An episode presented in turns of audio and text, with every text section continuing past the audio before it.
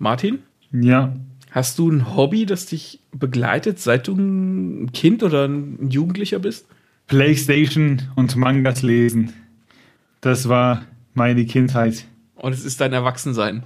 Im Prinzip ja. Also, ähm, wenn du jetzt auf sowas hinaus möchtest wie Magic oder Yu-Gi-Oh!, dann war es zeitweise Yu-Gi-Oh! Aber im Prinzip immer, wenn irgendeine von diesen Serien kam, wie halt Yu-Gi-Oh! oder Beyblade, Beyblade wurde auch mega viel mm. gezockt. Mhm. Äh, alles, was den Hype hatte, war auf jeden Fall am Start. Zurückgeblieben sind Playstation und Mangas lesen.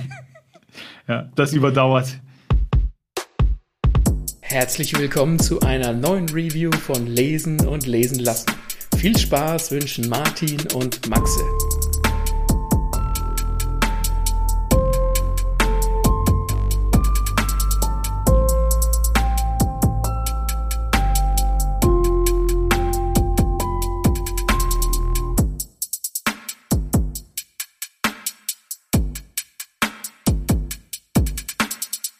Wir sprechen heute über das Buch Generation Dex von Titus Chalk. Ist ein englisches Buch.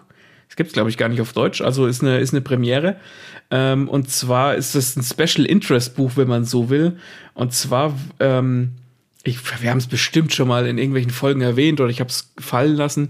Ich, seit ich ungefähr zwölf bin, 13, spiele ich Magic the Gathering kennt man Sammelkartenspiel. Magic hat jeder in unserem Alter irgendwie schon mal gezockt. Es, es hat, den, hat auch zurzeit seinen größten Hype, sag ich mal. Also es hat nie aufgehört und das war so, so der Urvater der Sammelkartenspiele. Also, ne, keine Ahnung, Yu-Gi-Oh!, Pokémon, ist, ist alles äh, aus Magic entsprungen. Die waren quasi die ersten.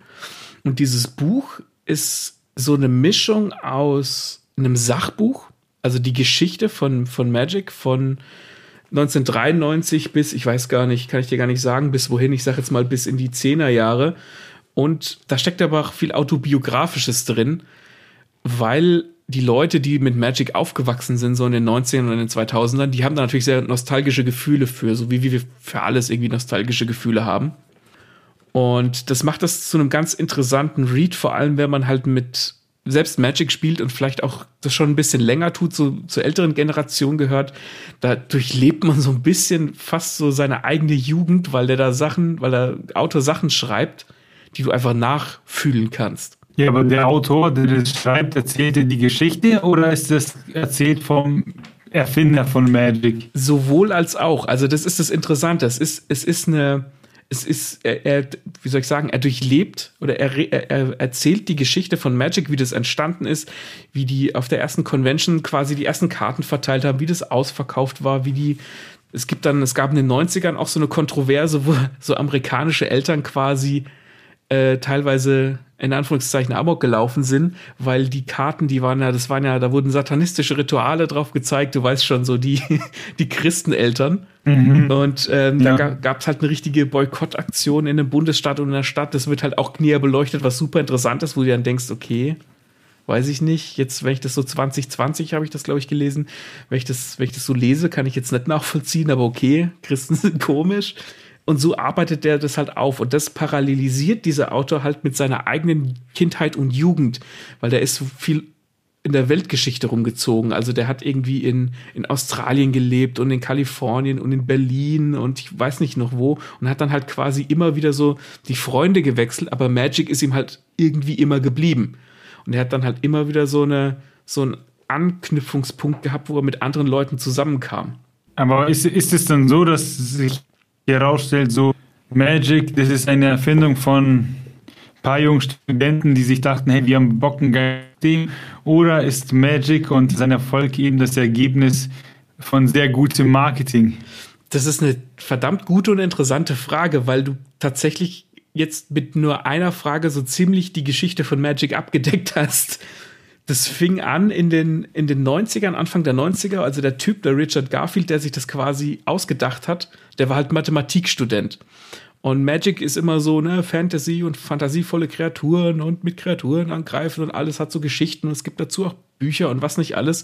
Aber den Ursprung hat Magic bei Mathematikstudenten, die sich halt irgendwie die Zeit vertreiben wollten und haben sich dann quasi just for fun ein Spiel ausgedacht, wo sie dann auch einfach die Regeln nach ihren also nach ihrem Gusto biegen und brechen konnten und wollten da halt voll einen auf Mathe machen, weil Magic hat auch viel mit Mathe zu tun. Und dann haben die es halt quasi für sich gemacht und ich kann jetzt nicht mehr sagen, wie die das monetarisiert haben, aber da kam dann Wizards of the Coast heißt die Firma, die haben das dann halt quasi so als Spiel umgesetzt und wie die halt gar, eigentlich so gar nicht gewusst haben, was sie da machen. So, ne? Es gab vorher noch nie irgendwie ein Sammelkartenspiel, klar, irgendwie so Skat oder keine Ahnung, Romme, was du so als Kartenspiel spielen kannst, Poker das gab es schon, aber so, dass du Karten sammeln musst und musst dann immer neue dazu kaufen und kannst neue Sachen mit diesen Karten machen, das gab's, war ja vorher nie da. Und das beschreiben die halt. Also der hat auch die wichtigsten Leute da interviewt, dieser äh, Titus Chuck. Und hat halt, da erzählen dann halt ein paar Leute aus dem Nähkästchen, wie die halt, keine Ahnung, teilweise pleite gegangen sind, dann wurden sie von Hasbro aufgekauft, wie sie dann irgendwelche Turniere ausgerichtet haben, obwohl sie gar nicht wussten, wie das richtig funktioniert. Da ging es auch um äh, Leute, die auf diesen Turnieren gecheatet haben und war, war alles, was du dir vorstellen kannst. Das finde ich klingt geil, also so ein Blick hinter die Kulissen und dann halt eben solche Anekdoten aus dem Leben. Ähm, das ja, das finde ich schon interessant. Das hat nämlich so ein bisschen was von, weiß ich nicht, jetzt kommt ein neues FIFA raus und dann erzählen die Leute hinter den Kulissen bei FIFA, äh, warum dieses und jenes nicht geklappt hat oder warum vielleicht schlecht ist. Also das ist jetzt, FIFA ist ein fiktives Beispiel, mhm. aber ich meine halt so von Sachen, die man kennt. Ähm, solche Stories, so, so, so, wie heißt der Whistleblower-mäßig, mhm. macht immer Spaß. Weil man sieht ja nur den Erfolg als Konsument. Man sieht, es ja. liegt der, im Laden. Also muss das ja alles irgendwie einwandfrei geklappt haben. Aber das stimmt ja, wie du sagst, äh, vielleicht gar nicht so. Hat es gar nicht. Also der, der, der beleuchtet auch tatsächlich ziemlich viel von diesem von diesen Anfängen mit der Mathematik, dann wie sie halt eine Firma gegründet haben, wie sie zum Beispiel auch die ähm, die Bilder auf die Karten bekommen haben, weil du ja auch irgendwelche Künstler brauchst, die das machen. Dann geht es auch um so ein bisschen um die Turnierszene, als dann so die ersten richtig bekannten Spieler aufkamen, unter anderem auch ein Deutscher Ende der, äh, 2000, äh, Ende der 90er. Und das, das, also das findet da drin alles irgendwie Platz, ohne aber, dass es sich überfrachtet anfühlt. Also das wird alles so ein bisschen beleuchtet. Da erzählt der ehemalige Firmenchef aus dem Nähkästchen, wie die irgendwie in der Sauna zusammengesessen sind und irgendwie Ideen gebrainstormt haben. Und dann geht es um die Turnierszene, wie ich Ihnen gesagt habe, um irgendwelche Cheater, die dann auch, wie die halt beschissen haben bei den Turnieren und alles, was so, wie, wie sie halt quasi das Spiel weiterdenken mussten, weil sie ja nicht immer dasselbe machen konnten und das Ganze eben immer auch mit Kapiteln zwischendrin, so autobiografisch von dem Autor selbst, wie der halt quasi immer, wie Magic immer so sein Ankerpunkt im Leben war und er immer wieder neue Freunde dadurch gefunden hat, obwohl ihn seine Eltern sozusagen gezwungen haben, in der Weltgeschichte rumzuziehen. Ist das, ist das schon älter, das Buch, oder ist das relativ aktuell? Ich guck mal äh, im Impressum. Das ist von 2017. Also ist relativ aktuell. Okay, weil bei solchen Büchern ist nämlich dann oftmals schade, wenn, keine Ahnung, wenn die so 2002 rausgekommen wären und das gibt es 20 Jahre später immer noch, weil da gibt es ja sicher auch, auch in den letzten fünf Jahren äh, bestimmt irgendwelche neuen Stories. Aber wenn das jetzt noch aktuell ist, so ziemlich, dann ist es ja doch ganz cool. Ja, also ich meine, der könnte sicherlich da noch einen guten Batzen dazu schreiben, was in den letzten fünf Jahren passiert ist. Aber ähm, da steckt schon ziemlich viel drin. Und gerade so diese, diese Phase in den 90ern, wo, du, wo das alles so aufkam, als es noch nicht so selbstverständlich war, das ist schon sehr interessant. Und der Höhepunkt von diesem Buch, also es hat schon sowas wie eine, wie soll ich sagen, so eine Spannungskurve, ist, dass der halt wirklich den Erfinder interviewen konnte, dass der den halt gekriegt hat und hat mit dem drüber gesprochen, was die sich gedacht haben damals und wie er das sieht und warum er dann ausgestiegen ist und lauter so Zeug. Das ist so ein bisschen so das Finale sozusagen.